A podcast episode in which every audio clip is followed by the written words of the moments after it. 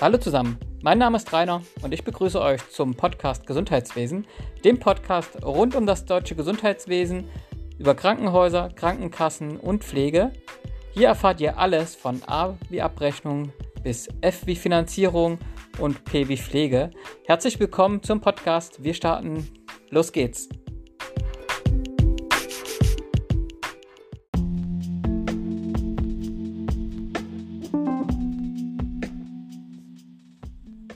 In den letzten Teilen haben wir viel über ja, die einzelnen Regelungen gesprochen, über Veränderungen, die in der nächsten Periode kommen, das heißt ab 2022, Veränderungen, die es aktuell in 2021 gab, Sachen, die durch das MDK-Reformgesetz verschoben wurden, jetzt erst oder zukünftig Gültigkeit erlangen. Viele Themen haben wir da besprochen. Noch nicht im kleinsten Detail, aber doch schon relativ tief und die Auswirkungen haben wir gleich mit auch besprochen. Ein Thema bleibt aber natürlich immer dabei hängen, denn was ist die Intention dahinter? Wozu führt das und was ist das Schlimme dahinter? Ja, sagen wir mal so, unser Gesundheitssystem ist das Wichtigste, was wir als Gesellschaft haben. Oder sagen wir so, es ist eins der wichtigsten Sachen. Natürlich haben wir in unserem Sozialsystem viele einzelne Pfeiler, die uns absichern und die für uns wichtig sind. Doch die Gesundheit ist bei uns eins der wichtigsten Aspekte. Das heißt, wir brauchen eine moderne Infrastruktur im Krankenhäuser, wir brauchen ausreichende Pflegekräfte und Ärzte, gut ausgebildete Ärzte, gut ausgebildete Pflegekräfte. Wir brauchen Personal, welches mit einem großen Herz bei der Sache ist und an den Stellen den Menschen hilft und unterstützt, wo sie ihre Hilfe brauchen. Wir brauchen aber auch ein gutes Weiterbildungs- und Fortbildungssystem. Wir brauchen Universitätskliniken, die ihre entsprechenden Ärzte weiterbilden. Wir brauchen ein großes Repertoire an moderner Medizin und Entwicklung und Forschung in die modernsten Verfahren zur Behandlung von Patienten. Das alles ist eingeschränkt, wenn wir dem Gesundheitssystem Millionen und Milliarden an Geld entziehen. Gleichzeitig haben wir ein riesen anderes Thema, wenn wir dafür sorgen, dass wir durch eine erhöhte Bürokratie neue Jobs schaffen und neue Themen schaffen, die nur da zu lösen sind, wo Ärzte und Pflegekräfte ihren Beruf aufgeben und in die Verwaltung wechseln. Dann fehlen uns an diesen wichtigen Stellen die Pflegekräfte und Ärzte. In einer Zeit, in der wir einen Fachkräftemangel haben, der zwar erst am Anfang ist und jetzt aber schon dolle weh tut. Das heißt, alles, wo wir in der Verwaltung, bei Kodierfachkräften, bei Medizinkontrollern, bei Prozess- und Projektbeauftragten oder ähnlichen, in Digitalisierungsprojekten und so weiter, Fachpersonal aus den Kliniken entziehen, wird es uns mittel- und langfristig schmerzen. Natürlich müssen wir dafür kämpfen, dass wir Digitalisierung schaffen, dass wir Prozesse effizient gestalten, dass wir die Zeit, die wir sowieso aufgrund des Fachkräftemangels haben, genau dort haben, wo wir uns um den Patienten kümmern können, wo wir sozial sein können. Wir brauchen nicht eine Pflegekraft an der Stelle, wo ein Patient gewendet wird, wo Zimmer gereinigt werden und so weiter. Wir brauchen aber dort Pflegekräfte, wir brauchen dort Ärzte, wo man mit den Menschen kommuniziert, dem Menschen erklärt, dem Menschen betreut, ihm auch mal einfach nur zur Seite steht. Dort brauchen wir Menschen. Für alle anderen Sachen ist es nur für den Job hervorragend, wenn wir auch es schaffen, durch Technik Pflegekräfte zu entlasten. Wir brauchen keine fünf Pflegekräfte in einem Patientenbett, wo drei am Ende nur den Patienten in seiner Lage wechseln. Es braucht den einen, einen Pflegekraft oder die zwei Pflegekräfte, die in dem Moment am Patient sind, die Hand halten, ihn beruhigen, mit ihm sprechen. Und der Rest kann unterstützt auch durch Pflegeroboter geschehen.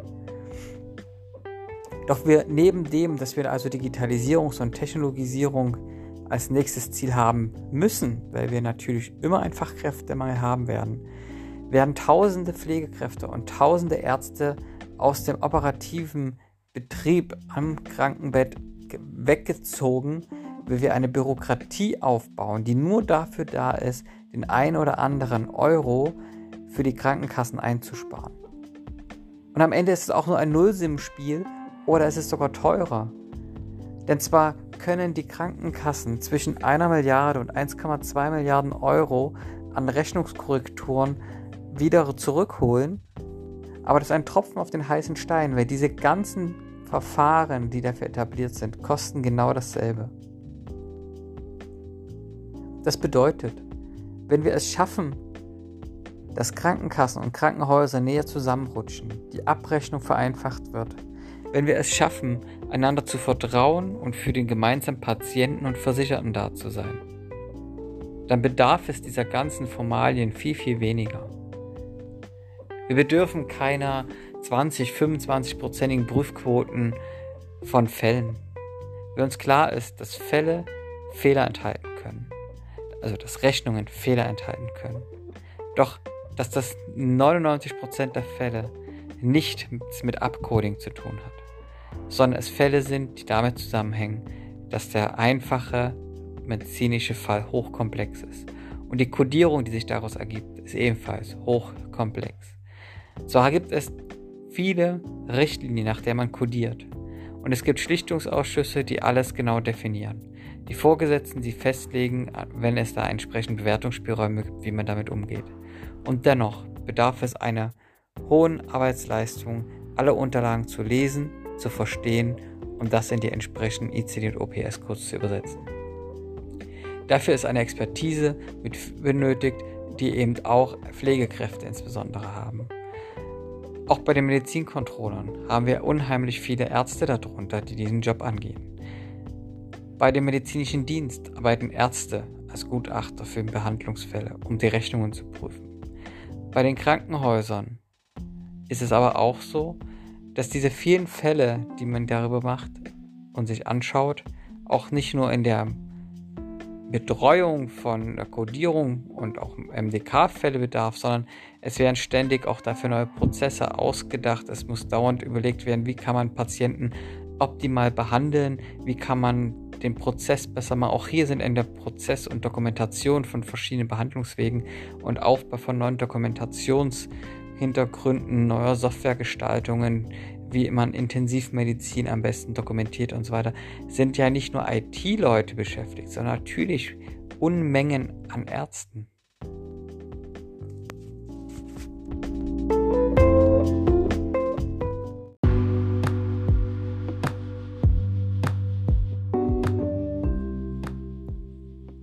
Jetzt fragt man sich natürlich, wie kann man damit umgehen? Wie schaffen wir es, alles zurückzuführen oder einen Großteil davon zurückzuführen, was wir derzeit aufgebaut haben? Vertrauen. Keiner der Krankenhäuser, keiner der Ärzte möchte bewusst Upcoding betreiben. Daran verdient keiner. Nehmen wir mal vielleicht die ein oder andere Krankenhaus raus, die es immer gibt. Aber kommunale Krankenhäuser, Universitätskliniken, die wollen entlohnt werden lediglich für ihre Kosten für die Behandlung, die sie am Patienten machen, für das Kümmern, für das Heilen, für das Dasein in den letzten Stunden des Patienten. Danach aber auch natürlich für das Sprechen mit Angehörigen, mit Kindern, mit Eltern, mit Großeltern. Alles muss finanziert und vergütet werden. Und natürlich probiert man an der Stelle dort das rauszuholen, damit das gerecht vergütet wird, was man an Leistung gebracht wird. Da wird dokumentiert, da wird Dokumentation ausgebaut, da wird hart darum auch gekämpft, wenn etwas gestrichen wird.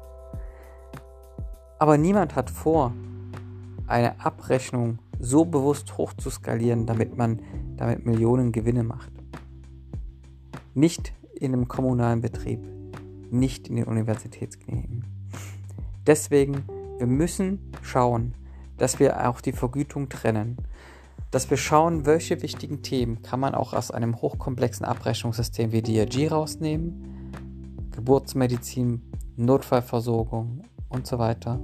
Wie können wir diese einfacher und pauschaler vergüten, damit wir nicht an diesen Stellen, wo es besonders weh tut, den Menschen hier eben keine Behandlung mehr zu ermöglichen, vereinfachen.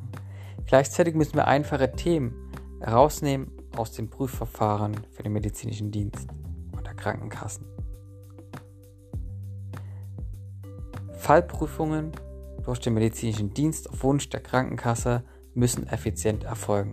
Wenn es das Ziel ist, unwirtschaftliche Fälle herauszusuchen, die man hätte nicht stationär erbringen müssen, die man hätte vielleicht auch mit ein, zwei Tagen weniger machen können, dann muss es doch das Ziel sein, die Fälle sich anzuschauen, bei denen viel rauszuholen ist.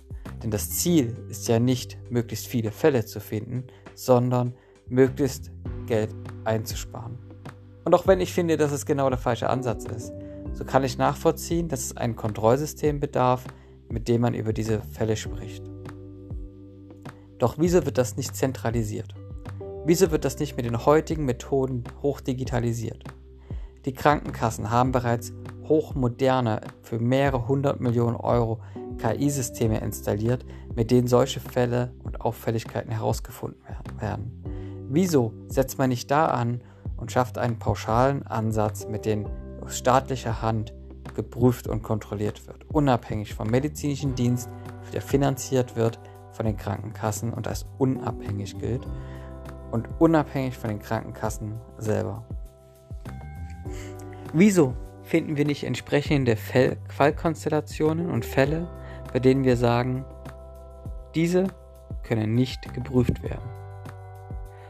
Nämlich um die Menge zu reduzieren. Fälle für 2000, 3000 Euro müssen wir nicht prüfen. Wir müssen gucken, wenn das ambulante Leistungen eigentlich sind und nicht stationäre, dass wir diese klar regeln.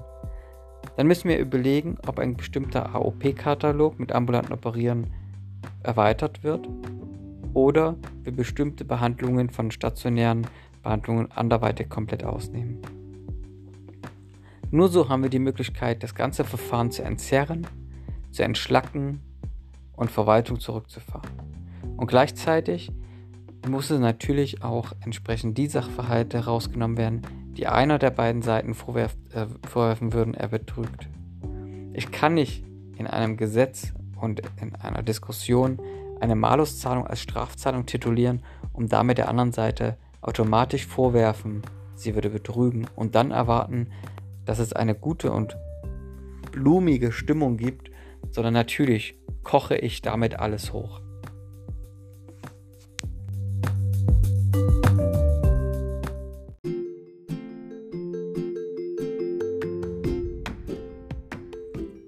Es wird also Zeit, dass wir es schaffen, wieder den Mittelpunkt für etwas ganz Besonderes zu finden. Für den Patienten. Der Patient bzw. der Versicherte, er hat im Mittelpunkt zu stehen. Nicht die betriebswirtschaftliche Bilanz, nicht der Erfolg eines Unternehmens oder eines Krankenhauses als Unternehmen, sondern der soziale Geist eines Krankenhauses als soziale und gesellschaftliche Einrichtung.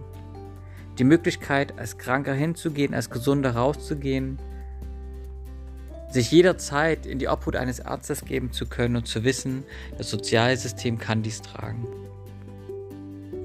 Zu wissen, die bestmöglichste Behandlung in einem Krankenhaus zu bekommen oder auch ambulant, um nicht immer nur daran gemessen zu werden, ob man nun das nötige Übel in der Gesellschaft ist, der jetzt schon wieder die Sozialkasse bezüglich Krankenhausaufenthalt schöpft. Wir können nicht darauf abzielen, dass wir jeden, der in unserer auch alternden und multimorbiden Gesellschaft krank wird, dass er unsere Sozialkassen schröpft. Das ist nicht Sinn und Zweck. Wir haben ein soziales System, damit man es nutzt. Wir wissen, dass wir Personen krank werden. Wir wissen, dass wir diese Heilung brauchen, dass wir uns gegenseitig da unterstützen müssen. Es gehört zu uns Menschen und zu unserem System in Europa und in Deutschland, dass wir ein gesundes und gutes Krankenhaussystem haben und haben wollen. Es muss natürlich ausreichend finanziert sein, aber es muss kein Gewinn gemacht werden. Und die Großteil der Ge Unternehmer und der Großteil der Krankenhäuser haben auch nicht das Ziel. Sie wollen ihre Kosten erstattet haben, sie wollen moderne, gute Medizin machen, die Pflegekräfte und Ärzte bezahlen, forschen, entwickeln, Patienten heilen, für sie da sein. Dabei natürlich möglichst wenig den sozialen Kassen oder den kommunalen Kassen auf der Tasche liegen und gerade deswegen zumindest den einen oder anderen Euro nochmal irgendwie drauf zu haben, damit man nicht alle sechs Monate in der Kommune anrufen muss und sagen muss, wir wollen einen neuen CT, wir wollen ein neues Sonographiegerät, könnten wir hierfür bitte noch einmal einen Betrag X haben. Das muss das Ziel sein. Wir müssen lernen, unser Gesundheitssystem wieder als das wahrzunehmen, was es ist. Eine gesellschaftliche Aufgabe. Eine gesellschaftliche Aufgabe. Es ist kein Wirtschaftssystem. Zumindest nicht direkt. Natürlich gibt es sehr viele andere Themen, die an unser Gesundheitssystem andocken. Da gibt es die vielen Pharmahersteller, da gibt es die vielen Gerätehersteller für entsprechende Elektronik, Medizintechnik und so weiter. Und natürlich verdienen die ihr Geld und das ist auch gut so, denn sie müssen forschen und entwickeln. Sie müssen ausprobieren, haben Niederlagen und, wieder, und am Ende wieder Erfolge, mit denen sie auch die Niederlagen verkraften können. Aber das Kern des Gesundheitssystems, unsere Ambulanzen, unsere Krankenhäuser und die niedergelassenen Ärzte, sie müssen ihre Kosten decken und sie müssen sich um den Patienten kümmern. Und dafür muss das System gedacht sein. Und da müssen wir wieder hin. Und das bedeutet auch, wir müssen unsere Verwaltung zurückkehren. Wir müssen in den Krankenkassen wieder auch den Gedanken bekommen, dass der Wettbewerb zwischen Krankenkassen nicht zulasten der Versicherten und Patienten gehen darf. Nicht dahin, dass das eine Krankenkasse sich optimieren möchte gegenüber der anderen, um wettbewerbsfähiger zu sein. Da sind wir an einer ganz falschen Spitze. Der Patient muss im Mittelpunkt stehen. Das muss so sein.